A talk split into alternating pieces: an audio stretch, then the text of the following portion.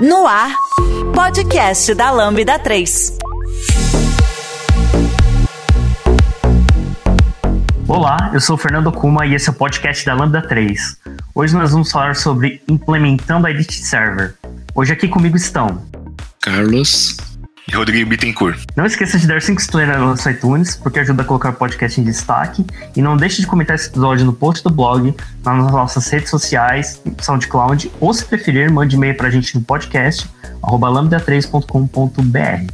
Bom, pessoal, vamos falar sobre esse assunto maravilhoso, né? Eu adoro, né, as coisas da Server desde que eu comecei a descobrir essas... Ao, que eu descobri, né, comecei a estudar um pouco eu fiquei meio maravilhado, assim, com essa ferramenta, né?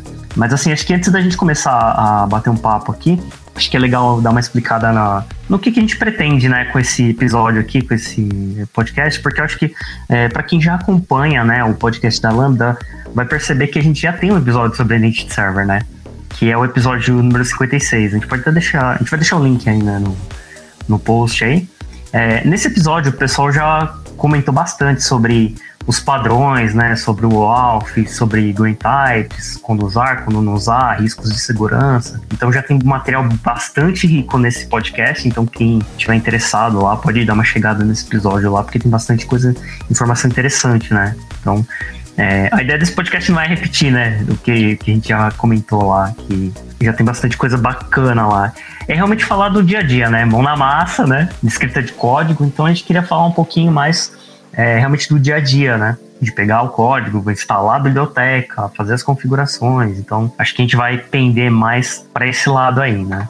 Eu escutei recentemente até esse podcast aí, até para estudar um pouquinho para esse, né, para a gente né, tentar complementar o assunto, né? E de fato foi um podcast muito rico em arquitetura, em, segurança, em protocolos e RFCs, né? Então ele agregou bastante para essa parte teórica da coisa ali, mas de fato ainda senti, eu como desenvolvedor mais, né, né é, eu senti um pouquinho a gente fala, tá, mas aí, como que eu crio a solution, como é que eu crio o projeto e tal. E eu acho que vai ser a ideia aí desse projeto aí, da gente começar a entrar na parte do código, né? Porque, e outra também, o podcast foi gravado ali em, alguns anos atrás, né? O que, que mudou, né? De repente já, já tem alguma versão nova aí, né? Então vamos dar uma repassada geral aí no, no Identity Server e nas boas práticas de implementação. Acho que vale comentar também, né, que o Identity Server, ele era um, um projeto open source, né? Assim, acho que até a versão 4, né, Carlos? Era... Até a versão 4 ele era open source, né? E a partir da versão 6, aí o pessoal da Duende passou a cuidar dele, né? Que é a mesma galera, né? O mesmo, mesmo time que era do Identity Server 4 passou a, a ser a Duende, né? E e manter, né? Assim, agora fiquei na dúvida, agora que eu tava comentando, o Identity Server 4 ele ainda é, né? Ele tá lá ainda, né? O repositório e é open source ainda, você pode pegar o código lá, né? Acho que eu, eu suponho então que não tem ninguém mantendo mais nessa versão 4. Acho que ele deve estar tá só o repositório lá, né? É, sim, eles, eles devem. Eh, tá, já estão focados, acho que na versão 6, né? E aí eles vão atualizando essa versão. E aí com as atualizações que vão tendo lá no, nos protocolos RFCs, então aí depois vai ter a, também atualizando lá com as coisas que vão sendo disponibilizadas nas novas versões do framework, né? Então vão atualizando essa base de código com essas versões mais recentes do, do, do Identity. É, então, nada impede que as pessoas cheguem lá no, no repositório do Identity Server 4, baixem, né, e, e usem. Uhum. Acho que não tem nenhum problema com isso, mas é que o caso é que ela tá parada no tempo, né? Então. Sim. É, até mesmo a versão 6, se você parar para observar, eles também tá, tá disponível lá para você analisar o código, baixar, e você pode até usar uma versão, se não me engano, community lá. É, para você estudar, se você quiser olhar melhor a implementação, né? Aí só mesmo quando passar a usar mesmo caso de ambiente de produção, aí sim, realmente, aí já é uma coisa que tem que ser tratada já com, com o pessoal da doente. É, acho que por efeito de estudo ainda a implementação do, do IS4, né? Ela tem compatibilidade ali com as versões mais novas do .NET, né? E assim, para isso, se você encontra algum tutorial aí, YouTube, alguma coisa e quiser seguir, dá pra, dá acompanhar uma boa, né? Mas sem todas essas questões, né? De, de, de, regras de segurança ali, que, né? Implementações de protocolo lá do, do OpenID e do ALF, né? Que são atualizadas constantemente e a versão 4 meio que parou e outras tomaram a frente ali, né? Vale lembrar que, assim, a versão 6 ela é uma versão paga, né? Então, se você vai subir isso no ambiente produtivo, tem que pagar uma licença para do end, né? Então, tem lá os, os planos lá, né? Os tipos de licenciamento diferentes lá. Mas é também o projeto open source. Então, se quer, quiser estudar o código fonte, quiser dar uma olhada lá na implementação, auditar né, o que está que tá ali, é uhum. possível, o código está lá. Mas para subir em ambiente produtivo, você tem que comprar uma licença, né? Para poder usar ele e usar ele no seu produto. Mas assim, é legal, né? Ainda ter acesso ao código fonte, né? Para poder entender como. Sim, ajuda bastante. É, até para você é, saber um pouco mais do, do, do, funcionamento, né? Até mesmo algumas customizações que é, você tem em mente, que você queira fazer. Ter acesso ao fonte faz bastante diferença, não só para questão de aprendizado, mas mesmo para poder atender alguma necessidade que ele tem vários pontos ali que é, permite você fazer algumas coisas a mais ou diferentes, se for necessário. Né? É, é, é, muito bom nesse sentido estar tá com, com esse projeto ainda aberto, ainda que agora tem essa questão da, do ambiente de produção demandar dessa licença, mas em termos de, de, de conhecimento de funcionamento da solução é, é, bastante útil. E eles mesmos acho que colocam lá um link na documentação deles para você ter acesso ao repositório, é, é bem legal. É, bom ponto, Carlos. É, acho que a gente já levantou o nome aí da Duende, né? Que tá. Parece a, a principal mantenedora hoje em dia do, do Dente Server. Né? Como que eu acho uh, documentação ou samples ou algum material a respeito se eu quiser estudar um pouquinho mais sobre Dente Server? É, no próprio site deles lá, se você tem lá doentesoftware.com, né? E ali você vai ter um dos ali dos itens do menu, a parte de, de fundamentos ou de quick start, se você quiser ter uma, eles colocam ali uma espécie de um passo a passo de como que você pode iniciar para levantar uma, uma solução ali, rodar local e tudo mais. O próprio site deles ali da Duende, acho que já tem um, um material bastante interessante para poder começar e, e bastante intuitivo também para poder demonstrar o que que tem, o que que não tem, o que que dá para fazer, que pode ser alguma coisa mais rápida ou que você precisa queira customizar, né? Aliás, recomendadíssimo, né? Assim, olhar a documentação e olhar esses samples, porque já dá um já, já dá um bom start ali para quem está querendo entender, né, como é que sobe uma aplicação, ou até tipo só subir ela, né, para olhar, tipo, deixa eu ver como é que ela quando ela sobe, como é que ela se comporta, né? Então já viu os endpoints, dá uma olhada ali. É, e é legal, né? É bem mais legal você olhar a documentação da uma lida e, e já ter a aplicação, o código-fonte na sua máquina e ela, ele rodando para poder olhar o que está acontecendo. Essa versão, é, apesar da versão 6 ela ser uma versão paga, é, a gente paga ela só no ambiente produtivo, né? Acho que é importante lembrar. Então, se você está querendo é, dar uma estudada, ver como é que funciona, né? Pegar os samples lá e rodar para ver como é que é, não se preocupem com a licença, porque para ambientes não produtivos ele é completamente é, livre assim de, de ter que fazer algum pagamento ou ter licenças. Então é só realmente baixar mesmo, né? É, instalar lá ou baixar um sample lá ou até usar um template, né? Depois, mas pra gente pode falar um pouquinho também e, e rodar na máquina tranquilamente, estudar, dar uma olhada no código-fonte, testar sem nenhuma preocupação com a licença, né? Agora, se for resolver em produção, aí é. Aí tem que conversar com a doende lá pra não, não cometer nenhum crime aí, né? Uhum, sim, que é bem quando, quando você começa a olhar os sites deles nessa parte de, de samples ou de, de os primeiros passos, né? É, eles oferecem ali é, passam algumas instruções para como você pode utilizar alguns templates que eles mesmos já disponibilizam para poder criar um projeto, né? Então tem vários tipos de templates, templates que às vezes é, tão mais simples, templates com ASP.NET Identity, então tem uma variação ali de, sei lá, acho que uns três, quatro, cinco templates para você poder para você poder escolher que já trazem algumas coisas ali para você poder startar aquela aplicação e ver ela funcionando, né? E você poder fazer alguns testes. E é bem interessante porque como muitas coisas apesar de ter vários pontos de extensão, mas muitas coisas eles trazem já meio que default, né? Então fica fácil também de você não, você não precisa ter tanto esforço para poder subir, subir algo e conseguir testar e conseguir ver o funcionamento disso, né? Para poder uhum. experimentar. É, lógico que uh, quando você está estudando, né, você quer tipo, dar uma olhada assim. Ah, eu quero entender como é que ele funciona. Então você consegue criar uma aplicação Spinet do zero, adicionar o pacote e vir, né? Adicionando as coisas, é, conectando, implementando. Mas assim, os templates eles ajudam demais, né? A você ganhar produtividade. Então você. É, e aí o template é o, é o template do .NET mesmo, né? É, acho que são quatro templates, né, Carlos? Uma coisa assim.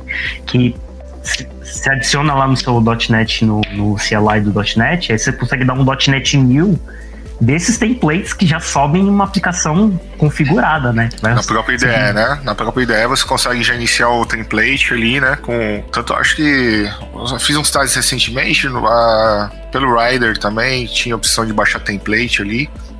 Então, acho que você já começava o projeto ali, até com uma admin UI ali do, do Identity Server, era basicamente só dar o play ali e começar a, a, a, a magicamente funcionar as coisas, né?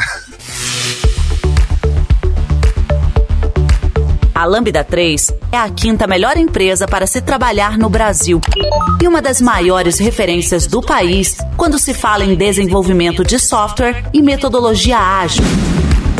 Somos um grupo de pessoas curiosas que adoram inovação e tecnologia. Estamos em constante evolução técnica e social. Acho que até no, no, naquele podcast anterior que a gente tem, né, o, é, o 56, o pessoal comenta, né, que é, se você não vai fazer nada, assim, muito especial, tipo, se você só quer realmente subir um servidor de para autenticação, né, para gerar tokens ali para você, que você não vai customizar nada, assim, você só precisa de uma coisa muito simples. É, cara, se você usar um template, você praticamente está com o serviço ah, pronto, assim. Você vai ter que fazer poucas coisas ali, porque ele vai te dar quase tudo pronto.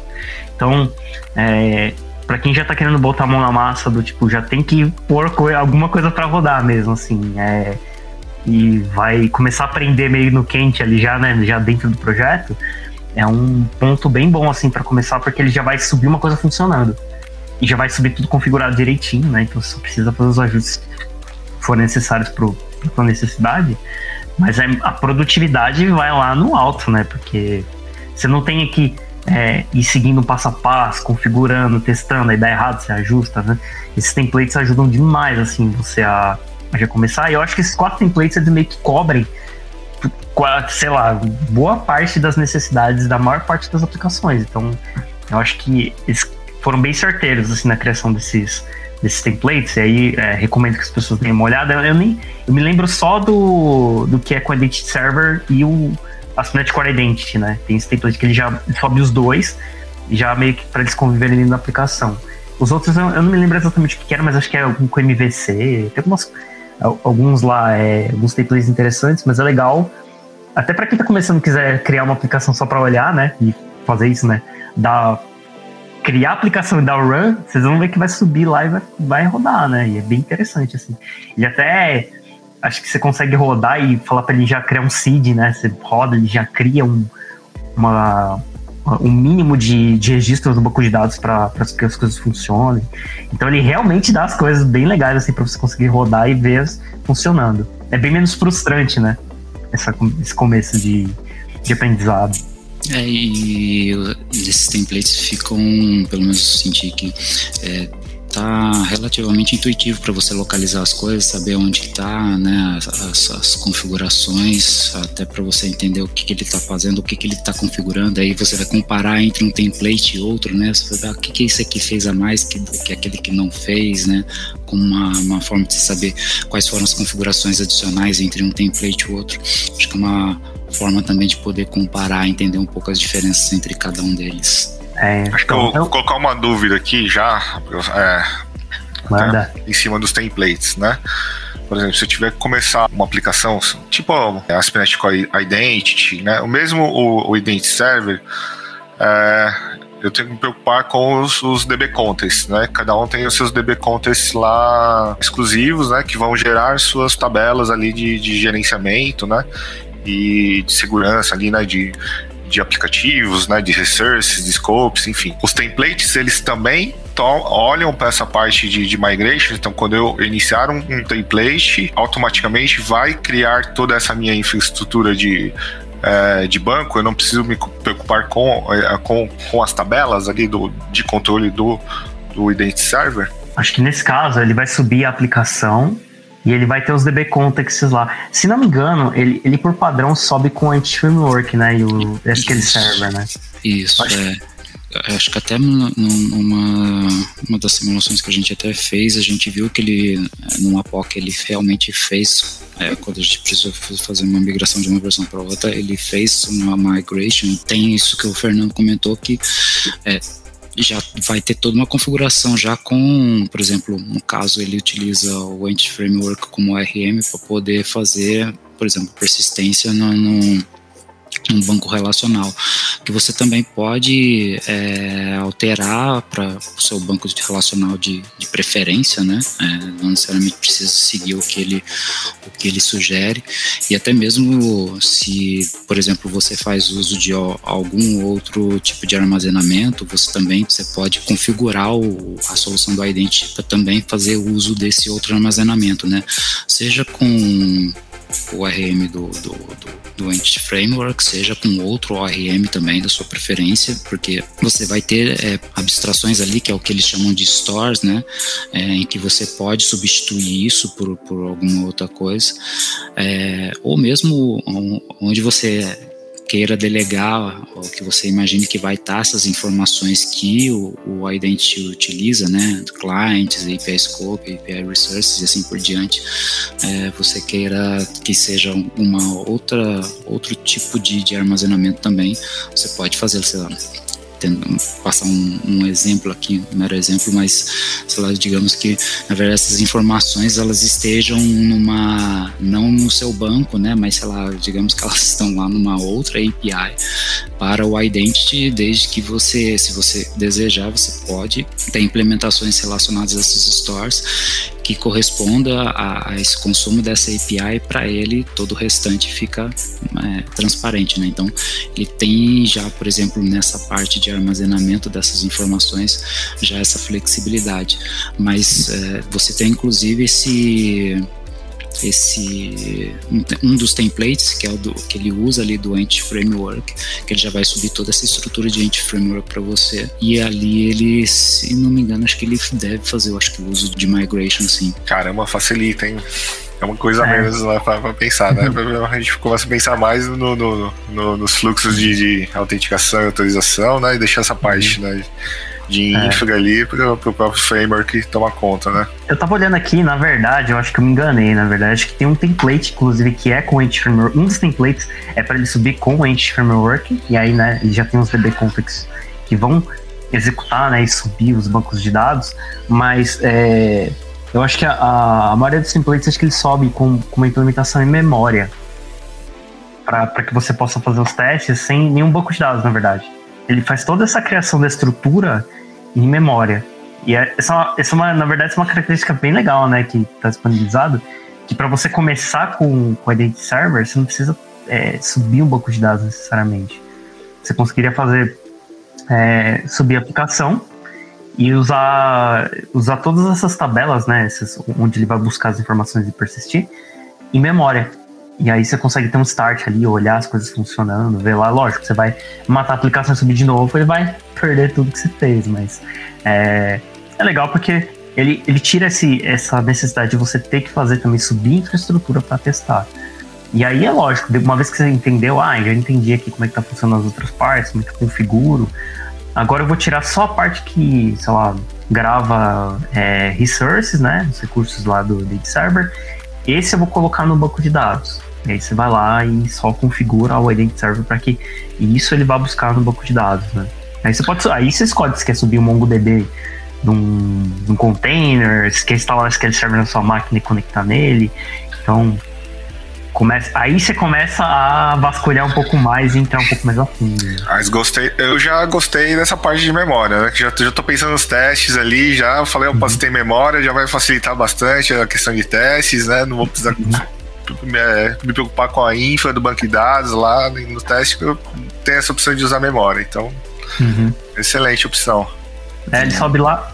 O que é bem legal que é, eu acho que facilita justamente nessa experimentação, né? Então, tipo, você tem menos dependência que você, só chegar e utilizar mesmo, né? Tipo, já subiu aqui, você, ah, beleza, se você precisa, você pode utilizar em memória, você já consegue fazer algumas coisas. É, acho que é, diminui, né, esse, esse tempo de uhum. você começar a ver funcionando, né, com isso. Sim, é, eu não sei para vocês assim, porque na, quando, quando você vê esse exemplo, né, com, com ele subindo lá esses registros em memória, tipo, ele cria uma lista de clients, uma lista de resources, né, uma lista de scopes, e ele faz esse memória, ele literalmente cria listas, ele cria um list de clients lá e instancia lá e quando você pede a lista de clients, ele vai devolver aquela lista que você está criando, tipo, que está criando manualmente ali, né, no código. Eu não sei para vocês, mas para mim isso deixa tão fácil de entender, porque aí depois eu consigo falar assim, ok, essa lista que eu estou vendo no código é isso que vai estar no banco. Então, quando pedir do banco, vai voltar uma lista. Só que, tipo, sabe quando parece que tira um pouquinho daquela, daquela nuvem que está na sua frente, você está tá tentando entender como aquela, aquele ferramental funciona? E quando você dá um exemplo tão simples quanto esse, que é retornar um, uma lista de clients, por exemplo, e quando eu vou persistir, ele vai adicionar um item nessa lista só, né, para ficar em memória. É, eu acho que isso deixa mais simples para você entender como é que funciona a como são, né, esses registros, né, essas entidades que ele está gravando lá. E como, como que ele lida com isso, né? Como é que ele conecta uma coisa na outra. Eu acho como que você se relacionam, né? É, exatamente. Se olhar isso escrito em código, em vez de estar no banco de dados, eu não sei se pode até ser a mesma coisa. Acho que muita gente que tá aqui, que for ver esse episódio, vai fazer a mesma coisa, cara. Tá, tô registrado lá, só olhar no banco. Mas para mim, olhar o código e ver essa lista lá, sabe? Eu poder debugar e falar assim: ah, beleza, eu adicionei mais um client. Sei lá, eu tô lendo o client. Eu posso parar o meu, o meu watch lá, né? E, e observar lá o que tá na lista e ver que eu, realmente o que está retornando é o que está que tá naquela lista. E se eu mexo naquela lista, ele retorna o que eu alterei lá. Então, acho que isso, sabe, tira um pouquinho essa, essa dificuldade, esse entrave de você ainda ter que considerar a infraestrutura no aprendizado do, do Identity Server, né? Então, eu acho legal, porque depois que você entendeu aquilo, você acrescenta o banco, mas você já, aquele aprendizado que você já fixou, você sabe que a única coisa que você está fazendo é que você está tirando aquilo do, da lista que estava ali, aquele list, e agora ele está dentro do banco de dados. E isso é tão poderoso que é, você já começa a entender que não importa para o Identity Server aonde está essa informação. O que importa é que você vai retornar no, na, no, no formato que ele está esperando, respeitando os contratos. Você pode gravar no banco de dados, pode gravar no, no SQL, você pode gravar no arquivo TXT, você pode consumir de uma API, não importa, assim que importa é que você vai devolver uma lista, aquela lista que ele está esperando. Cara, isso acho que até para quem está aprendendo realmente é, padrões de projeto, né, arquitetura, separação de camadas, eu acho que esse conceito ele é tão poderoso assim, sabe?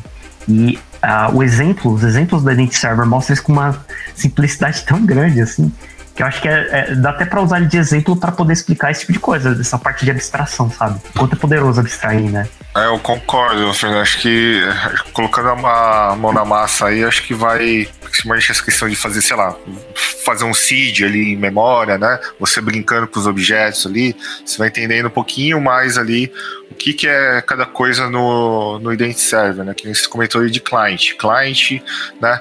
É aquela API, né? Ou o front que vai estar consumindo o token, né? Assim, geralmente quem vai consumir o token. Mas essa API, ela tem, tem escopos, né? Ah, é, ela tem recursos. Então, você brincando com essas classes lá do Identity, do, do é, Server e vendo como elas se relacionam e criando os objetos ali na, na, é, na mão, assim, vai, vai ficando mais claro assim, o, o, uso, né? E como, e, é, e, como aplicar no. quem vai consumir o é, esses tokens, né? Uhum. É interessante que desses dois pontos que vocês trouxeram aqui, quem passa a estudar um pouco a solução meio que acaba vendo mais de uma coisa, né? Porque você não só aprende em si as, as, as coisas específicas relacionadas à solução, a, e ao Auth e, a, e o, o OpenID Connect, tudo mais como funciona, né?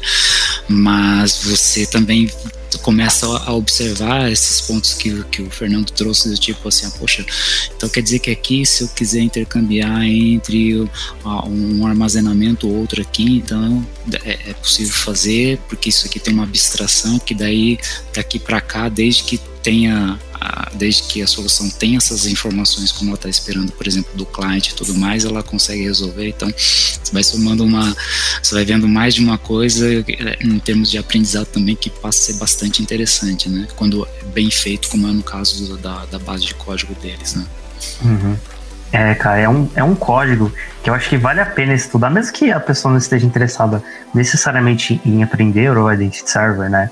Ou criar uma aplicação de autenticação, é um, é um código, é um projeto tão bem feito, assim, sabe? Do ponto de vista de abstrações, né?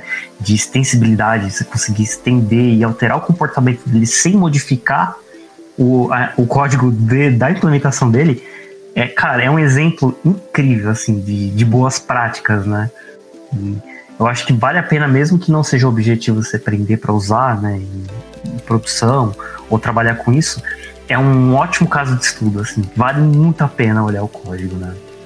Sim, sim. E, e você pode até aprender com, com, com o código deles quando você. Porque eles também têm uma suíte de teste lá com uma cobertura bem alta. Então, é, no README tem todas as instruções lá para você poder é, fazer buildar a, a, aplicação localmente e executar os testes. É bem tranquilo. É, e aí você, né?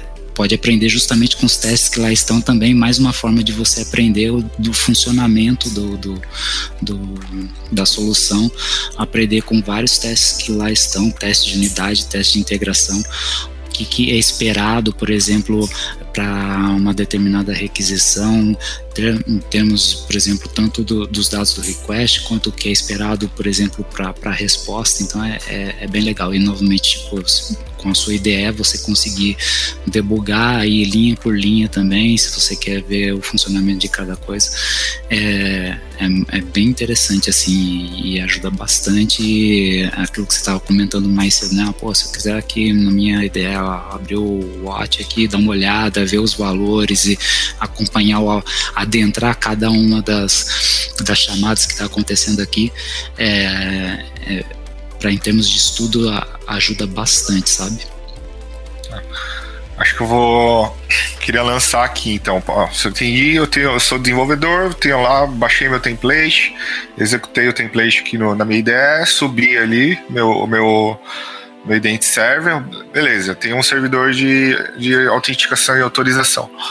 O próximo passo, fui lá, cadastrei o meu cliente, né, quem vai consumir esse serviço, cadastrei ali os recursos, né, os escopos, e fiz lá tudo o relacionamento, deixei bonitinho ali a, a, os acessos né, e autorização do, da API. Beleza, aí qual o próximo passo? Como que esse, esse cliente consegue consumir, bater nesse identity server ali, identity server e, e, e, e assim, beleza, autorizar, ou tomar uhum. um 401, aí um 403.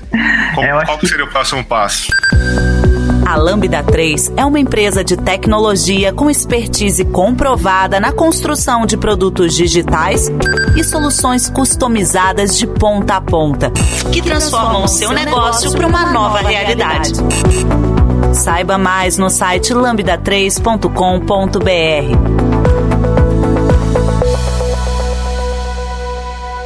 Acho que depois que subiu a aplicação, acho que para quem. A maior parte do, do, do, pessoal né, que trabalha com, com .NET provavelmente trabalhou mais desse lado do, da cerca, né? Que é consumir um servidor de identidade, que é ir lá e obter um token é, e usar esse token para. Ou, ou, né, você receber um token e validar ele com o servidor de, de, de autenticação, né, de identidade. Então, é, a parte que, que é interessante, que eu acho que é, que é bacana, é que se você já fez isso, eu acho que provavelmente para a maioria das pessoas que já fez uma aplicação web já deve ter feito isso, ido lá buscar um token, né? Ou recebido um token de uma aplicação client que está consumindo a sua, é, a sua aplicação e é, direcionando esse token para o issuer, né? Que é quem emitiu aquele token para ver se ele está correto ou não. É, é isso, assim, a, a, quando você sobe a, essa aplicação de, as aplicações de exemplo do, do Server, a hora que você subir isso já vai estar tá pronto. Se você criar uma aplicaçãozinha, uma POCzinha lá, uma aplicaçãozinha de teste, e bater lá para tentar obter um token, né? Você vai saber, né, qual é o client ID e o client secret, por exemplo, para um fluxo de client credentials, você vai saber porque você provavelmente criou lá no seu list, né, lá naquele list que está em memória, é, você vai saber o client ID e o client secret, vai obter um token, e depois você tentar validar esse token lá no endpoint de, de validação lá, é, ele já vai funcionar. Acho que a parte bonita disso é que vocês vão perceber que é, se você criou uma aplicação ASP.NET e adicionou lá o Identity Server, não tem uma controller do, do Identity Server lá. Não vai ter nenhuma controller com os endpoints, mas você vai ver que esses endpoints eles vão estar expostos lá na, na aplicação. Que é o, Connect Token, qual, eu, eu, aqueles endpoints do well-known, né? Do, do OpenID. Eles já vão estar lá. Tipo, já vai já vai estar pronto para você consumir. Então, a parte legal é essa, que você aí, entra nessa parte que você falou, né, Rodrigo? Você começa a testar, a, a, brincar um pouco. Ah, deixa eu adicionar uma, umas claims, deixa eu mexer nos scopes. E você vai ver esses scopes, essas claims chegando lá no token que você está pedindo, sem você ter escrito código nenhum na, na prática. Assim. Você vai ter só feito uma configuração ou outra. E você vai ver que isso já vai estar tá sendo refletido no seu token e o servidor lá vai conseguir fazer a validação desse token. Então você já vai ganhar um monte de, de implementação de boas práticas só de estar tá usando o Identity Server. Então, na prática é isso. Você quer testar e dar uma brincada, subiu a aplicação de teste, fazer uma aplicaçãozinha que provavelmente né, já deve ter feito para brincar, para obter um token. Vamos ver que não tem nenhum segredo, assim. Já é. vai estar tá meio pronto.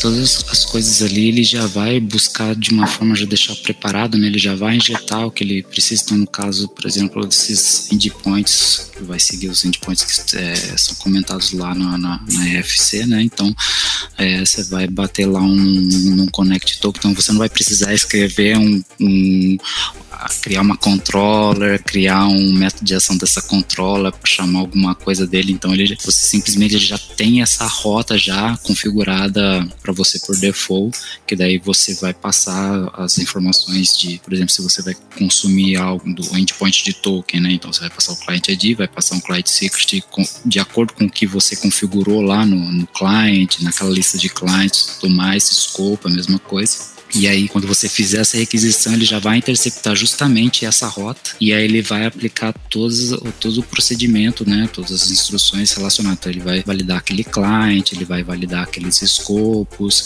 ele vai fazer outras validações esperadas ali por default para aquela requisição, tanto tudo certo, ele também já vai ter já implementações relacionadas para poder gerar um access token ou um identity token, se também for solicitado, para devolver ali para você na resposta, né? Então, é, facilita bastante se você quiser alguma coisa já simplesmente para startar, iniciar e começar a experimentar, ele já vem já com uma série de coisas já disponíveis, prontas, mas também, novamente, né, você pode fazer alterações, customizações relacionadas a algumas dessas partes, né, Aí eu, porque, por exemplo, cada um desses endpoints, né, na solução do, do do End, ele geralmente disponibiliza, por exemplo, um validador correspondente. Ah, então, por exemplo, ele tem lá, é, valida um, um client, então ele vai verificar se aquele client ID existe, mas nada impede que você, ou além disso, queira fazer outras validações para esse client, ou você queira fazer algo completamente diferente, então você pode adicionar algo já ao que ele faz, ou você pode substituir completamente. É, você vai chegar, por exemplo, na, na, na sua solução do, do ASP.NET é, Core e você vai para aquela abstração, você vai colocar a, a, sua implementação e ele vai passar a respeitar a sua abstração, a sua implementação, né? Então, uhum. é, ou você, você meio que um self-service, né? Ou você, tipo, faz uso do que ele disponibiliza ou, tipo, você pode estar tá ali customizando com que, com que você deseja. Acho que é para não ter mais desculpa de querer implementar um framework de autenticação e autorização né? do zero.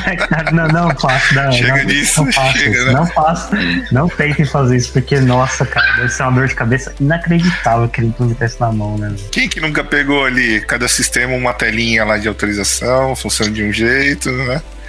Aquela famosa síndrome, né? Na hora invented here, né? Então, tipo, ah, não, se não foi inventado aqui, vamos fazer. Só, só que é aquilo que foi dito mais cedo, né? Se você falar em termos de produtividade, você perde muito em relação a uma solução que já disponibiliza tudo que você precisa e vai, é, pelo menos ali, te entregar o que está disponível no nos protocolos, né? Então, pô, é, ao invés de você começar algo do zero e ainda ter que adaptar algo para sua necessidade e, e, só já pegar algo que realmente você possa fazer alguns ajustes, acho que fica bastante claro que é, é muito mais é, interessante você ir pela segunda opção, né? Além de você também se beneficiar de é, dessa, dessa boa parte dessa, dessa base de código que vai ter ali uma, uma equipe, que é a equipe do doente que vai estar tá ali focada, que é especialista nesse assunto e acompanhando bem mais de perto é, todas as mudanças que, que ocorrem por padrão e trazendo essas mudanças, atualizações para quem estiver consumindo, né, para se beneficiar. Você não precisa ter uma, uma pessoa, uma equipe dedicada para isso, né, é, que pode estar tá voltada para fazer outras coisas relacionadas ao seu negócio. Então, assim, uh, se eu sou um cliente, né?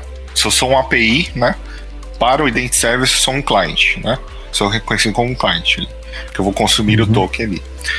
Se eu sou uma API.NET, então eu instalo um pacote Nugget do Identity e já faço uma injeção de dependência, configuro alguma coisinha ali no, no startup, na program e já consigo fazer a, a, as chamadas ali de buscar token, buscar file, enfim, né? Essa, uhum.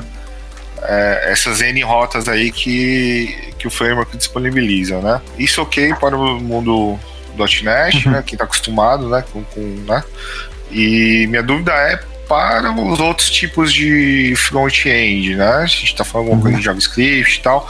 Uh, eu li brevemente, sim, na documentação da, do End, que eles recomendam um, um, um, um pattern lá que seja um BFF, né? Para ter, uhum. acho que talvez usar essas é, é, essas vantagens ali do .NET, né, dos pacotes ali e tal, e, e o front comunicar com esse BFF. Uh, vocês chegaram a ver algo mais assim sobre esse tipo de implementação na, na, na, na prática? Conseguem trazer alguns exemplos mais, algumas dicas? É, o, o Identity Server lá, a implementação, a gente também tem um, umas implementações de client que facilitam também é, a implementação para consumir, né? Então, até isso, né? Eles são uma mãe, né? Já deixa tudo no jeitinho pra gente conseguir fazer tudo mais fácil. Então, se você está trabalhando numa aplicação .NET, tem algumas coisas que vão facilitar a sua vida, né? Para poder consumir as implementações lá, porque já deixam meio que o par casadinho ali para as coisas ficarem redondinhas. Só que a beleza, né, dos padrões, desses padrões aí é, de comunicação, que eles vieram inclusive para botar ordem na casa, né, dessa parte de autenticação, é que a gente não precisa necessariamente estar amarrado numa tecnologia, né? Desde que você respeite os padrões lá de, de comunicação do, do OpenID lá, vai tudo funcionar direitinho. Mas é lógico, se você criar um BFF ali com .NET, né, e usar lá já as bibliotecas lá que, que eles já deixam mais disponível, mais um jeitinho para você usar, para conectar, a sua a vida vai ser muito mais fácil, assim, né? Tipo, é, você não vai precisar também ter que fazer muita implementação para respeitar esses padrões aí. Então você vai conseguir é, seguir boas práticas, né? Porque eles já vão deixar tudo meio do jeito. Você só vai ter que consumir. Vai realmente conectar, né? Usar ele para fazer as conexões lá. Então, se for possível, né? Criar e usar essa, também essa, é, esse benefício, é uma boa. Porque é, novamente, a, o pessoal do, do, do é, eles estão eles estão sempre ligados nessas na, nas novas definições, novos padrões, mudanças de tecnologia, de, sei lá, de criptografia, eles conseguem é, deixar tudo alinhado com o que tem de melhor, assim, de mais novo, né, de definições de segurança, de boas práticas. E é lógico, se você está usando também a, as ferramentas, né, os recursos que ele disponibiliza para você também conversar com o servidor de, de identidade, você também vai estar tá ganhando meio que junto o suporte disso, né, porque eles vão estar tá suportando essas melhorias. E se tudo que você está fazendo por sua conta, você vai ter que manter, né? E manter tudo funcionando. Uma vez que você está usando o, o, uma coisa que está sendo mantida por eles, que eles são especialistas nisso, né? Você também vai tirar proveito disso. A sua aplicação vai evoluir junto com, com as melhorias que eles estão fazendo. Então, é, acho que esse é um dos maiores ganhos, assim, de você poder usar também a implementação do client, né, para consumir esse servidor de, de identidade, é, vindo deles, né?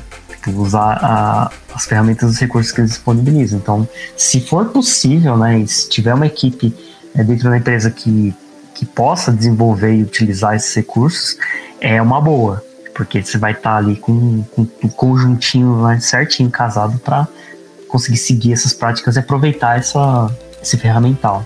Eu acho que não vai, não vai valer muito a pena a gente falar assim sobre, especificamente sobre é, o que é scope, o que é claims, né? Porque eu não sei se vai, é, a gente vale a gente entrar muito nesse detalhe, mas a, a, a, parte que vale a pena a gente comentar é que é, porque essa, essa informação é, é facilmente é, encontrada né, na internet, tem uma vasta documentação.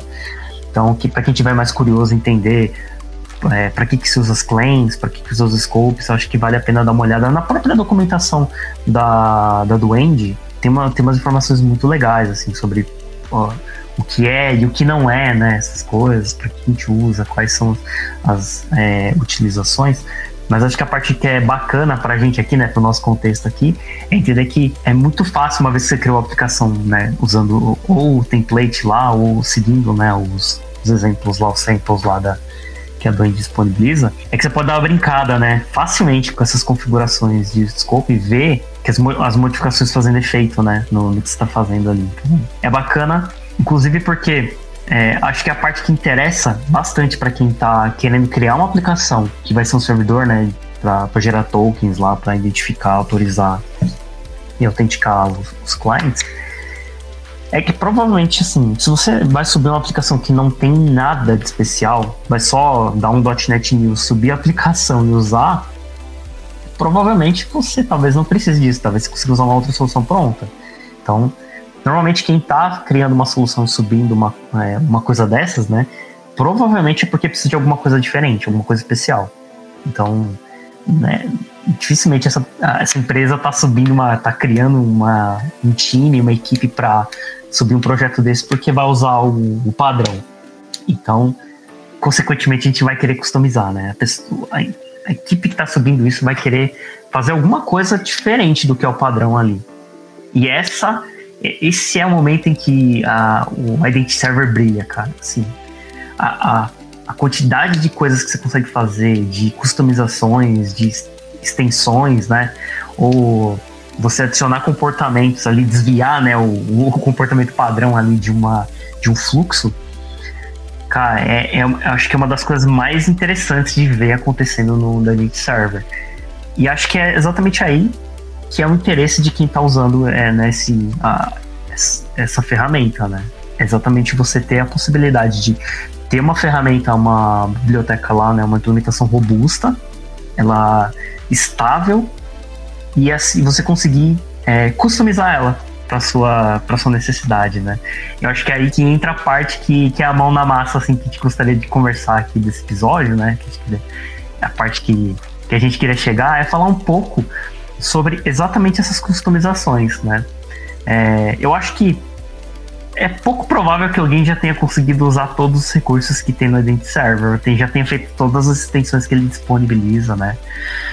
Mas assim, é, eu, eu particularmente fiz poucas, né? Eu vi, eu vi algumas só, algumas customizações, pus a mão em uma coisa ou outra. E lógico, né? Quem tiver, quem ouvir esse episódio e conhecer outras coisas, por favor, comente, né? Mande é, uma mensagem pra gente aí, para falar sobre outros casos também.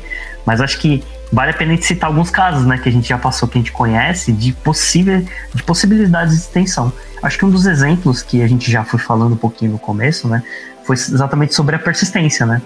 A gente consegue é, escolher qual, qual é a persistência, né, onde a gente vai gravar esse, é, esses registros, né, do, do Server, e até às vezes é, fazer customizações do tipo, eu quero gravar um pedaço dessa informação no MongoDB, outro pedaço no SQL Server, e eu quero pegar mais uma informação do, sei lá, do resource de uma API, mas na hora que o Identity Server pedir essa informação, o que eu vou retornar para ele é um resource, é um registro inteiro.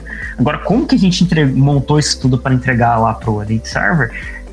É completamente é, é, da nossa responsabilidade. Assim, a gente tem total liberdade de montar essa informação do jeito que a gente achar melhor.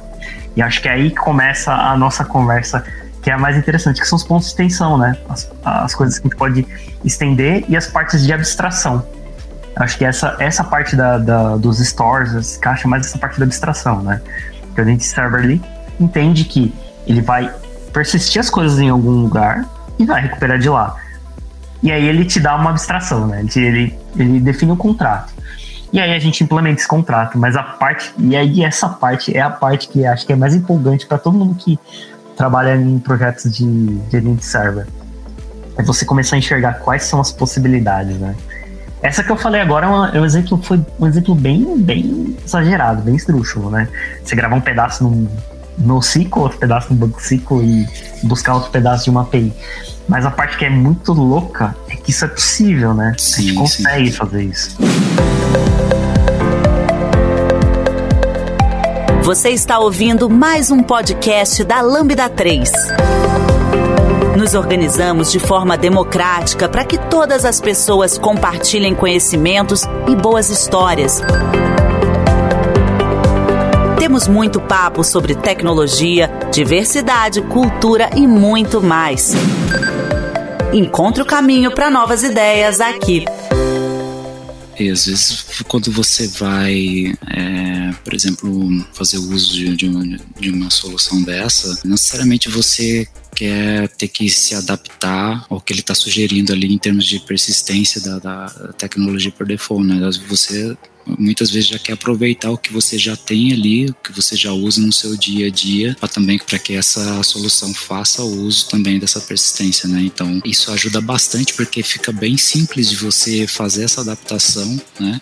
Todo o restante ali ele continua funcionando e você só precisa só mesmo customizar, informar para ele que olha agora ao invés de você usar essa implementação você passa a usar essa daqui e todo o restante fica transparente, né? Então, acho que nesse sentido, se alguém fica com algum receio, puxa, mas daí eu tenho que agora passar a ter, sei lá, um banco X, banco Y, porque ele trabalha com isso com aquilo, não necessariamente porque você pode adaptar, é, é utilizá-lo e adaptar para o que você já tem já em casa também, né? E aí é bem interessante, né? Porque é, é basicamente isso. Uma vez que você entende quais são as abstrações que você tem que implementar para poder trocar essa, uh, o comportamento, é realmente você dar uma olhada na documentação, né? Ver como é que você faz e se implementa lá os padrões. Faz a sua implementação e injeta ele no, no Identity Server. E aí ele passa a entender aquilo como a, a implementação que ele vai seguir. E essa parte, ela é bem interessante porque ela realmente se parece demais, assim. É, se vocês acharem que não faz sentido, é que eu tô falando besteira, podem discordar, mas eu acho que parece demais com a maneira como a gente faz as coisas no nosso Pinet mesmo, né? A gente cria lá, né, aquela a parte da, da instância lá do Elite Server e começa a adicionar, né, a, as coisas nele, assim. É mais ou menos como a gente faz com as Pinet. Cria, né, tem um container de gestão de dependência e a gente vai adicionando os serviços que a gente quer que ele injete depois. E meio parecido, né, assim, tipo, você começa a adicionar nele, né, na instância dele, é, olha, é, tô adicionando aqui, esse daqui é da onde você vai pegar os resources, esse aqui é onde vai estar os clients, é, esse daqui é onde você vai entender os green types, né, que são outros. Então, você vai realmente é, pegar a instância do, do Identity Server, porque e aí é, é muito louco, porque você vai encadear isso, né? Você vai ter uma instância do Identity Server que você vai é, adicionar ele no ASP.NET Core, né, no, no container lá de gestão de dependência. Então, você vai adicionar ele, mas o próprio Identity Server, que é o que você está injetando lá no, dentro do ASP.NET, é nele que você vai começar a injetar essas configurações e extensões. Então, para quem está acostumado com o ASP.NET, é meio intuitivo, assim, né? O ASP.NET não, o .NET em si, né, que tem a parte com de gestão de dependência, é bem parecido, então fica meio familiar, assim, não, não parece uma coisa esquisita de configurar. Não é que nem você abrir um XML e ter que sair escrevendo coisas no XML é realmente é tão fluente quanto você adicionar coisas dentro do ASP.NET. Né?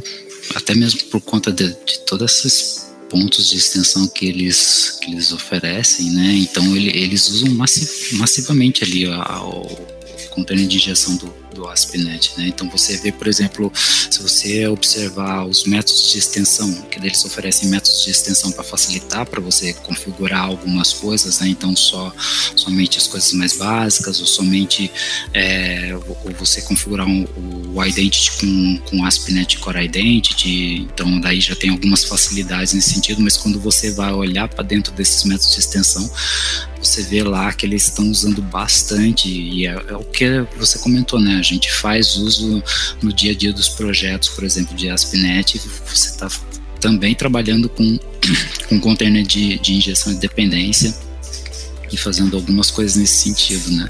E aí usando algumas estratégias para poder complementar algumas coisas que até também se você observar é, no código deles, você vê que por exemplo, na parte do, do ASP.NET Core Identity, eles também fazem uso de coisas do ASP.NET Core Identity, mas também buscam complementar com algumas coisas. Né? Você vê alguns decorators lá que eles é, fazem uso para poder é, utilizar com é, Authentication Handler, com Authentication Scheme. Então, tipo, você fala assim, nossa, então, é, e aí aquilo, né, que você comentou. Você olha e é uma coisa familiar, né, porque é, estão fazendo uso da mesma coisa que você está usando no dia a dia, o que facilita a compreensão também do que está acontecendo, né? E das possibilidades, claro. Você já conhece a Lambda 3? Além de sermos uma empresa formada por pessoas apaixonadas por tecnologia, desenvolvemos e entregamos software com qualidade, segurança e inovação, que podem ser um diferencial para o seu negócio. Acesse o site lambda3.com.br e conheça mais. Eu acho que uma, um, um, exemplo muito bom né, de, de como isso funciona é o, o Extension Green Type né, Validator. A gente fez isso né, no projeto que, que a gente está trabalhando, né, Carlos? A gente implementou um Green Type né, customizado. Exato. É, é porque, tipo, a gente acabou se deparando que é, a, a necessidade ele demandava tipo um, credenciais é, diferenciados do que tem do, do por, por, padrão, né? E aí, poxa, a gente olhando, a ah, beleza, então, como que nós podemos resolver isso, né? E uma das possibilidades que até ele mais uma vez, né, segue o que está lá no protocolo, ele oferece essa possibilidade de você utilizar um extension grant, que aí você pode fazer essa customização e, e é muito simples de você colocar isso na solução da Identity, porque novamente, né, você vai lá, usa o container de injeção, você pega a abstração que eles disponibilizam, e fala assim, ah, então tá bom, para essa abstração aqui, então você faz uso disso e aí você diz para ele qual que é o seu, o seu green type e, e, o restante, tipo, dentro do processo, quando ele vai fazer requisição, bate lá no endpoint ele vai fazer todo o processamento.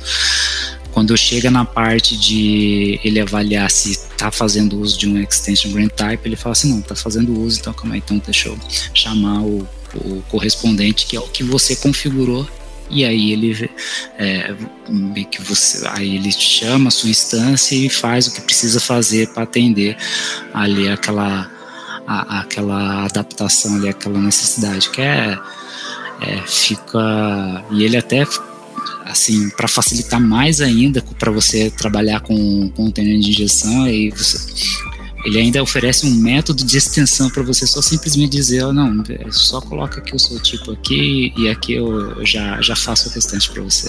Ah, então, quando eu fizer a injeção desse tipo de extensão, você consegue colocar sua classe, seus domínios de negócio, suas regras de negócio, e o próprio idente vai entender essas regras e, e, e personalizar ali o, o, o uhum. comportamento comportamento, né? Isso. É. Exato, exato. Porque a gente é, precisa fazer uma, uma disponibilizar um, um, token de acesso, mas para outros tipos de informações e também validando esses outros tipos de informações, que daí não é né, um caso mais específico do, do, do projeto que, que a gente está atuando. Então, aí ele tem essa possibilidade de você poder fazer isso, né, com um desses endpoints, que é o endpoint do, do, do token, e e a parte de costume, você consegue focar justamente na, nessa parte que é poder fazer esse ajuste. E aí, uma vez que atender esse ajuste, o restante você continua delegando para ele. Ele faz o resto para você. Fala ah, beleza, passou por isso aqui e tal.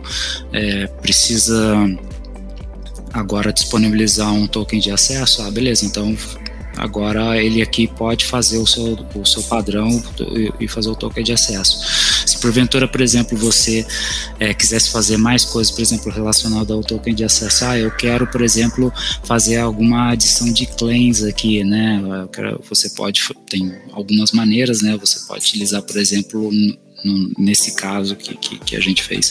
Você poderia utilizar o Profile Service, né, que é uma outra abstração, ou você pode utilizar uma própria abstração chamada iClaim Service, que ele é, é, mais utilizado justamente ali no, no core do, de geração do, do, token de acesso. Então, você pode pegar esse cara que falar, ah, não, então eu vou pegar esse cara aqui, vou implementar e eu vou dizer para ele quais claims eu quero que ele realmente coloque aqui no token. Então, é, e fica tranquilo você fazer isso e, e apontar para ele, ó, essa abstração eu quero que você use isso, essa abstração eu quero que você use isso.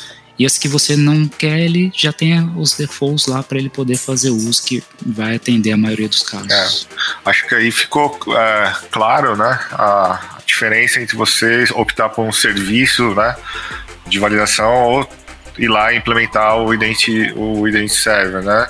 Se a gente está falando de algum serviço, tipo Keycloak, as chances de, de customização já começam a diminuir muito, né? Tudo bem, você tem aquela facilidade de começo, né, de, de sair usando, né, de, de, implementar menos ainda, né? Mas uh, tem esse trade-off aí da, da, das customizações aí de e, a gente sabe, né? Cada empresa vai ter sua regrinha ali de, de, de acesso, de cargos, de estrutura.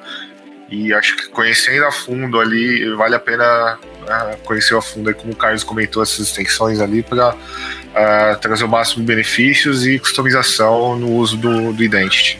Nossa, cara, e, e olhar como é simples, né, de você fazer isso, porque é, esse exemplo, né, do Extension Going Type, se vocês quiserem, para quem estiver ouvindo, né, quiser procurar, é, a interface chama iExtension Going Type, né, que é uma extensão, uma, uma interface lá que que tá lá, né, do, do Edit Server disponível, aí o que você faz é criar uma classe que, que implementa essa interface.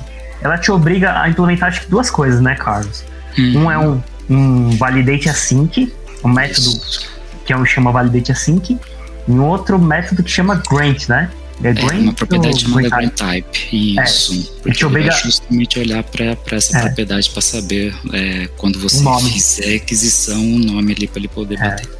E olha só que, olha só a simplicidade da coisa, né? Porque você, por exemplo, se você quer fazer uma autenticação com client credentials, quando você faz isso, né, para quem já fez essa requisição para obter um token via client credentials, você coloca lá no, no, nos cabeçalhos, né, da sua requisição, grain type, que vai ser client credentials.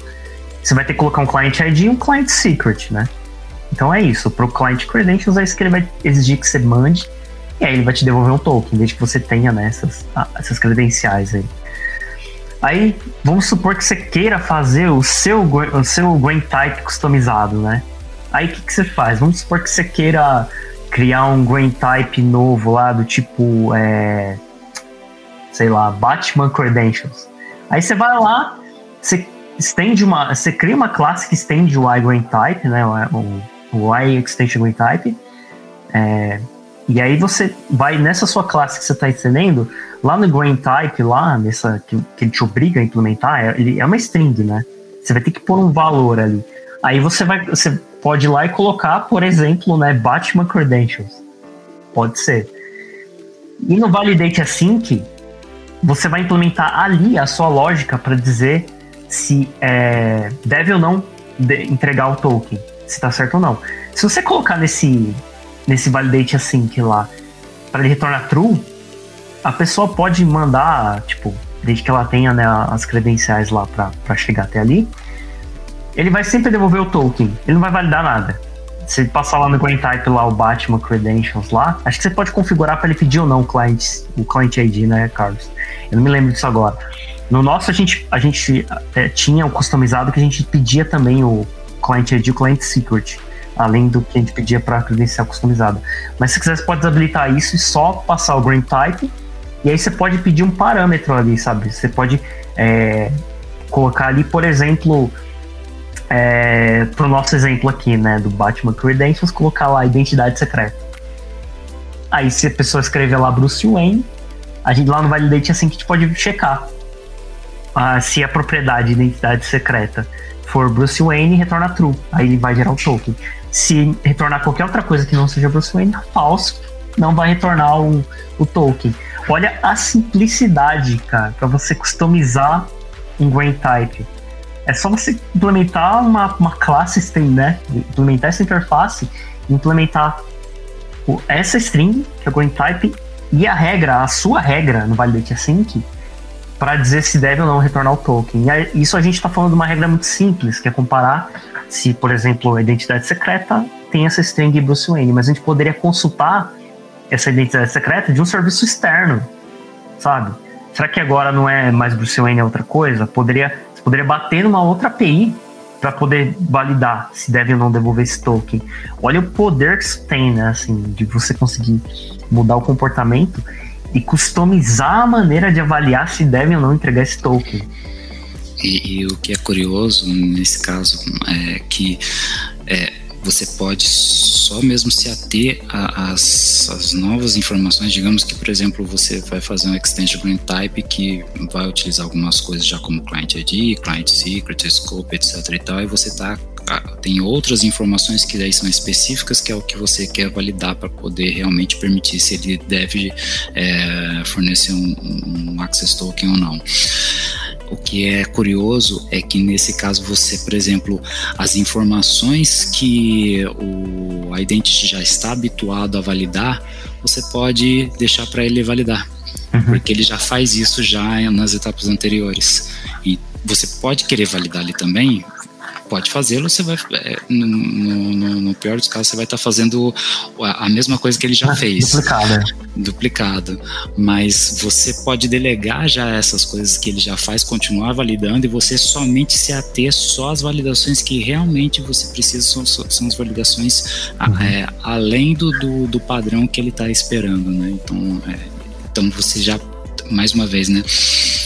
Você ganha um pouco nisso, porque ao invés de você também ter que se preocupar com essas validações iniciais, não, porque você delega para ele só faz as que você precisa mesmo, né? Então você, você é, faz um trabalho bem, bem mais específico. Uhum. Além, é de que, a, a, além de que você também é, pode ter quantos brain types você quiser. É, é, é independente, você simplesmente você pode configurar quantos green types você quiser e aí, tipo, claro que eles têm que ser único, né? Uhum. É, acho que é, é, a única premissa, mas uma vez lá que você configura eles, ele a, a requisição que ele vai fazer para o mesmo endpoint uhum. com o específico de grant type, ele vai ver desses grant types configurados qual que é aquele correspondente uhum. e vai acionar aquele. É, esse, é um, é, esse é um detalhe bem legal, na verdade, porque que nem esse que a gente criou customizado, a gente é, manteve, né? Então a pessoa ainda teria que passar o client ID, o client secret e também passar mais, mais um parâmetro que a gente é, customizou lá para poder fazer, para poder obter esse token, né? Mas essa parte do client ID, no client ID, é, para quem já fez essa configuração, vocês vão ver que lá a gente, é, uma das propriedades é quais os grain types aquele client ID suporta. Por exemplo, a gente adicionou esse grain type no cliente que a gente quer que, que consiga devolver o token, né? Para esse tipo de autenticação que a gente criou, customizada. Se por acaso a pessoa passar um client ID que não tem esse grain type disponível, ele não, não deveria suportar, não é a gente que faz essa validação. É o próprio Identity Server que valida, ele, já, ele nem chega na nossa validação, ele nem chega a bater lá, ele já valida antes que esse cliente não deveria ter é, esse tipo de autenticação, e a gente nem faz a nossa validação. O próprio, o próprio Identity Server já devolve isso. A gente não, não precisa nem implementar essa validação. Esse, esse, esse Grant Type customizado, então também fica na identificação lá do, do cliente, lá quando eu estou registrando o, o, serviço ali, né? Então, Exato. por isso que consegue. É, é, aí você vai lá no. Isso, vai lá no registro do cliente, pelo cliente ID lá e e adiciona ele impacta, como... uh, assim, eu, então eu tenho esse é, é, esse grant type customizado, né? Eu implementando ali também os métodos lá de é, os, requeridos ali, né?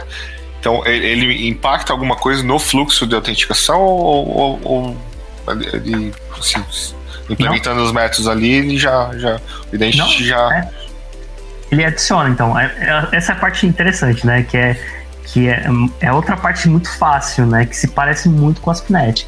Uma vez que você implementa essa classe que está implementando a interface, o, a, extension GoInType lá, como é que você faz pro, pro Identity saber, né, que ele tem que usar, que ele tem que adicionar essa funcionalidade?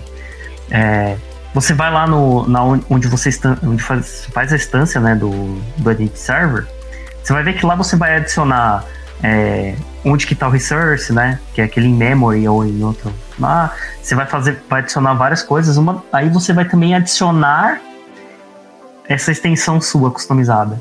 E é do mesmo jeito, você vai dar, acho que é um add, né? É um add ou use, eu não lembro. Acho, acho que é add, né? É um add.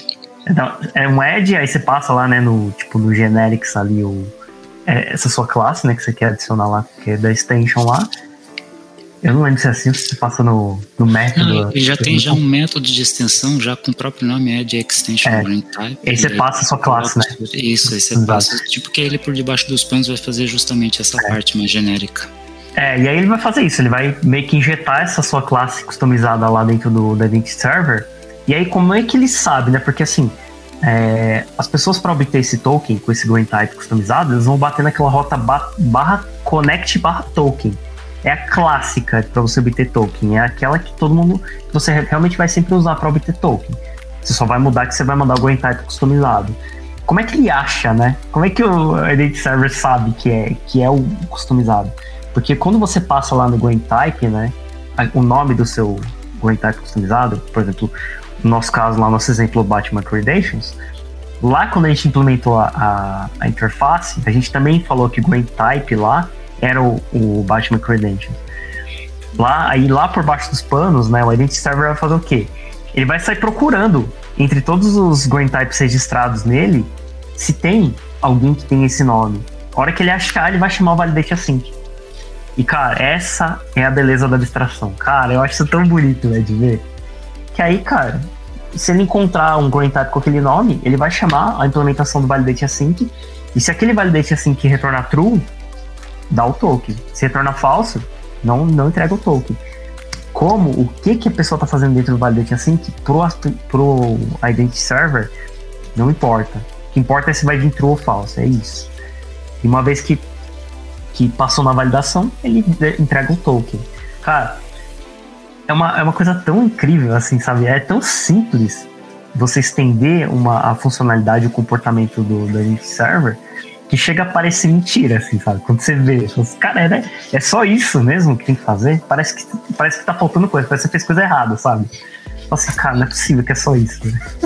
É interessante que quanto mais você vai conhecendo das soluções, você vai conhecendo esses, desses pontos de extensão, dessas abstrações, mais possibilidades vão surgindo daquilo que você pode fazer né, com, com, com ele, né, daquilo que é, você pode meio que é, né, como se fosse um Lego, né, tipo, encaixar as coisas, é, é muito interessante. É, cara, isso vale para outras coisas dentro do End Server. Acho que não dá pra gente entrar no detalhe de tudo, né? Uhum. Mas para aquela parte do Device Code Validator, pro Authorize Request Validator, ele tem pontos de extensão para todos esses outros tipos de, de autenticação, de validação, que aí é só olhar na documentação como é que você faz para estender elas e adicionar comportamentos. E, cara, e aí adiciona a sua lógica. E aí é, fica. Aí o céu é o limite, né? Você pode fazer a lógica que você quiser, mas o legal é que você aproveita toda a parte que é comum, que é checar o client ID, checar se ele tem permissão, se pode fazer isso, pode fazer aquilo, essa parte toda Identity Server vai fazer. E aí você só adiciona a, a, parte que te interessa, que é a lógica, que é a sua lógica de negócio customizada, que talvez, inclusive, seja o seu diferencial de mercado. Olha só que legal. E se por acaso tiver uma coisa nova, né, de segurança, algum algoritmo de criptografia que mudou, que atualizou, o Identity Server vai te dar isso já pronto, porque eles são especialistas nisso e você vai pegar uma atualização que vai vir com a implementação pronta. E, cara, isso é muito bom, assim, você deixar quem sabe lidar com isso, lidar com isso, e você se focar só nas suas regras de negócio, só o que interessa para a tua aplicação, né? Exato. É, é, e é, o mesmo também vale até para as versões é, que forem saindo, as, as, novas versões do .NET também.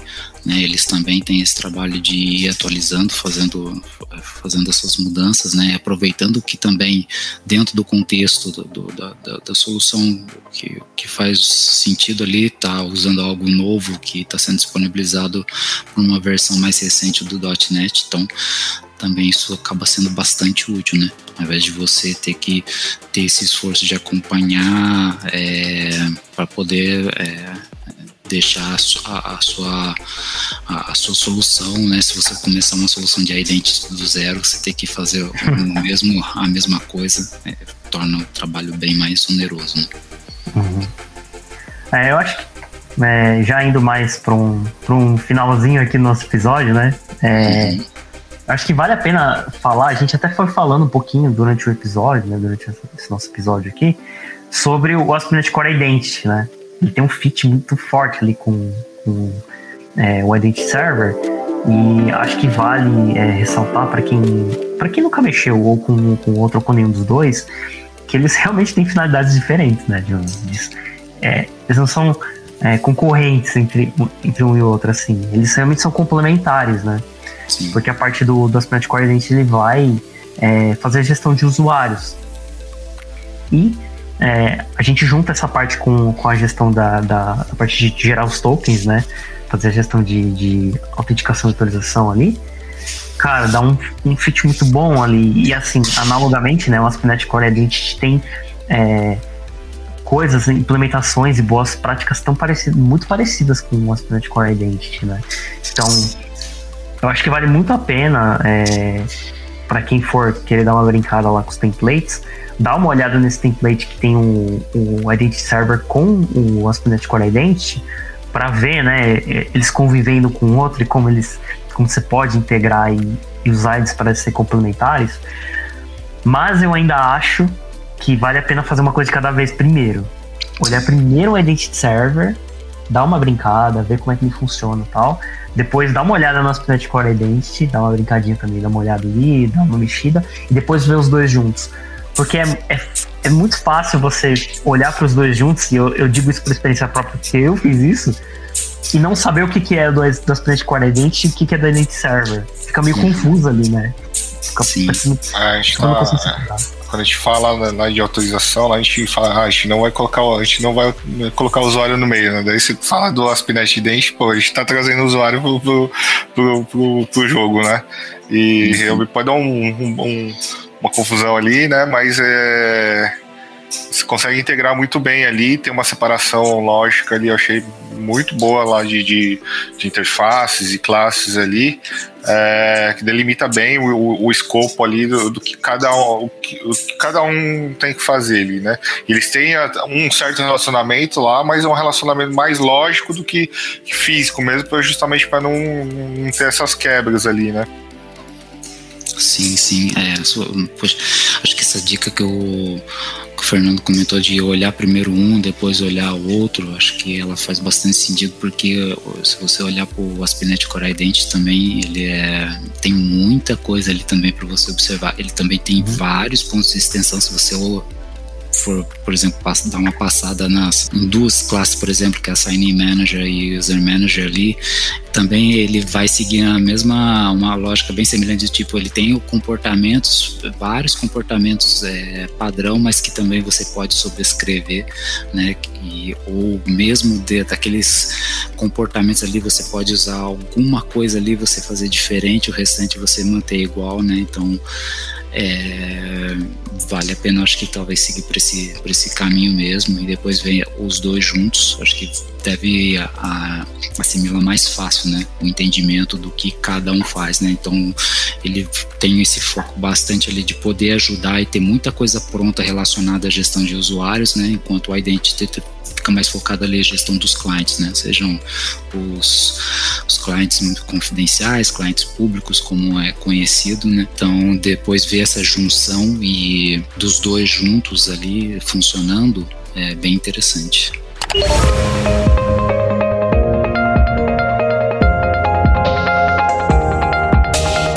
Trabalhe na Lambda 3 de qualquer lugar do Brasil. Estamos com várias oportunidades abertas para atuação remota full-time. Acesse vagas.lambda3.com.br, conheça nossas vagas e vem ser Lambda. Caraca, eu fiquei pensando agora, cara. Eu acho que eu realmente vou, vou subir uma POCzinha lá e vou fazer esse Batman Credentials, cara, só pra dar uma brincada. Compartilha aí, manda o link do GitHub aí, não esquece. é, manda o link aí. Falando assim, que, que é, a gente comentou bastante de documentação, né? É, agora fora uhum. o, o do Enge, o que mais que é, vocês recomendam assim, a, a galera tá estudando, tá buscando mais informação? Algum? Ah, Cara, realmente... Tem, um, tem um, uma, uma coisa que me ajudou bastante, assim, quando eu tava começando a estudar e entender. É um canal, cara, eu não sei nem se é um canal oficial, mas ele chama é, Identity Server alguma coisa, assim, do YouTube. Eu vou pegar direitinho e a gente coloca o link aqui. Que é... Foi bem interessante porque a gente fez, a gente trabalhou também numa migração de Identity Server 4 para Identity 6, né? E a gente fez uma POCzinha lá para ver o que, que, mudava de um para outro, né? Ver quais diferenças tinha de esquema do banco de dados e tal. E, cara, nesse canal tem, tem, tem playlists, tem uma playlist do ASP.NET Core Identity 4 que mostra do zero. Você criando uma aplicação ASP.NET Core limpa, sem nada, e aí você adicionar o pacote do, da Identity, configurar as coisas, configurar o banco de dados, cara, ele mostra passo a passo para você fazer do zero, sem usar o template. Então, cara, é uma eu recomendo demais assim as pessoas que quiserem começar, assiste essa playlist, não precisa nem fazer junto, sabe? Assiste ela primeiro inteira, vê lá o a pessoa, eu esqueci o nome do da pessoa lá que que gravou essas playlists lá. Mas é um, é um lugar bem bom assim para você ver e ver na prática, né? Criando lá e implementando. E acho que o exemplo, a playlist, tem uma playlist igualzinha que tem do Identity Server 4 pro Identity Server é, 6, que já é o da Duende. É, é a mesma playlist, só que com a versão mais nova. Então, não muda muita caí, coisa. Eu caí nesses tutoriais aí e tá em inglês, mas assim, inglês é. super compreensível ali. Uhum. É, é, o ritmo é bem legal, os vídeos são, não são extensos. É. é bem passo a passo mesmo. Uhum. É, também recomendo esse. É, acho que o canal. Eu, eu, acabei de ver aqui, o canal chama Identity Server mesmo, né? Então acho que o pessoal não vai ter muita dificuldade de achar. Sim. E fora esse ali tem também um, um, uma série sobre autenticação de um canal chamado Code with Julian. Também nesse mesmo esquema que ele faz um, alguns passo a passo ali, né, com, com o Identity Server e junto com o ASP.NET Identity, né? Também recomendo ali, também tem esses passo a passo aí é, com alguns exemplos aí bem legais. Eu vou tentar deixar os links, mas tem uma. A pessoa lá que tá à frente lá do, do Identity Server lá, né? Da, do Age lá, é o Dominique Bayer. Eu não sei falar direito o nome dele, espero que eu não tenha, né? falado errado e ofendido alguém, mas é, tem, uma, tem uma palestra do Dominique que ele fala sobre o ALF, fala sobre o padrão, sobre coisas, é, problemas de segurança, e fala um pouco sobre o Identity Server também, né, no meio desse estudo. É uma palestra, é uma palestra bem legal, vou deixar o link aí, então para quem quiser entender um pouco melhor, né, chama é Good Parts, né, o ALF, The Good Parts, então ele fala sobre as coisas que, né, são... É, vantagens de você usar esse padrão, né? É, as coisas de segurança. Então, é um material bem legal para aprender. E tem também é, um outro vídeo também que também é do Dominique, que é, é Building Clients for OpenID Connect.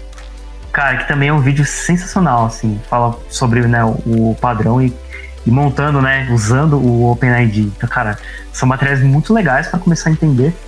É, eu acho que ninguém precisa ser mega especialista em, em OpenID é, e no ALF para poder implementar, né?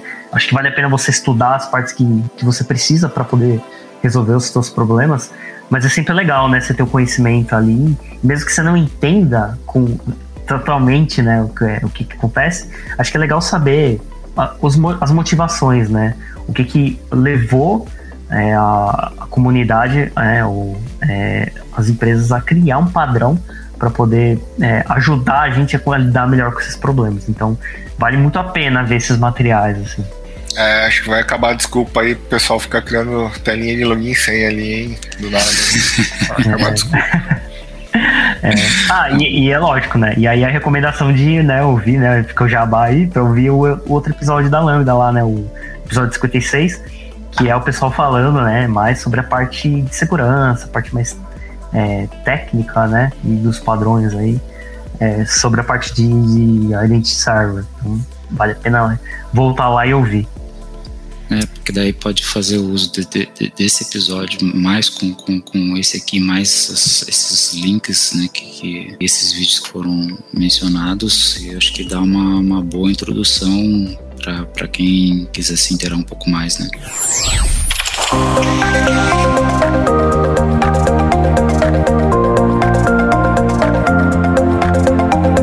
Podcast é produzido pela Lambda 3, uma empresa de tecnologia inovadora que pode te ajudar em seus maiores desafios. Especializada em desenvolvimento de software, a Lambda 3 tem experiência na entrega de projetos de maneira ampla e contínua, através de metodologias ágeis que fazem a diferença para o seu negócio. Conheça nossas soluções entrando no site lambda3.com.br.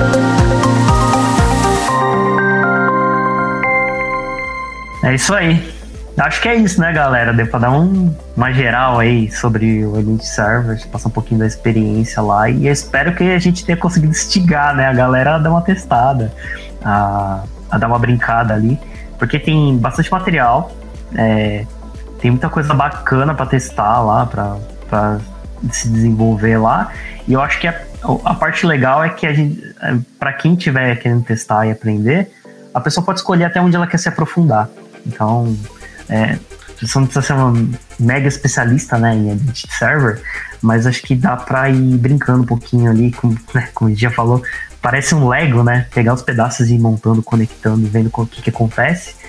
E acho que esse conhecimento é bem valioso, assim, e abre a mente, né? Não só para trabalhar com, com essa parte de autenticação e autorização, mas para a implementação em si, né? Para abstração, para boas práticas de código, cara, assim, vale muito a pena dar uma passeada aí por isso. Pode ajudar a inspirar em, em, em, outros problemas que você vai resolver em outros projetos, que não necessariamente precisa ser de, de autenticação autorização, né? É, você aproveitar coisas ali que, que eles também fizeram para para tentar solucionar ali uma, usando boas práticas, né? Agradeço pelo convite aí, pelo papo também, né? Acho que deu para ter uma ideia legal, né? E explorar essas possibilidades aí do, do Ident Server, né? E, enfim, né?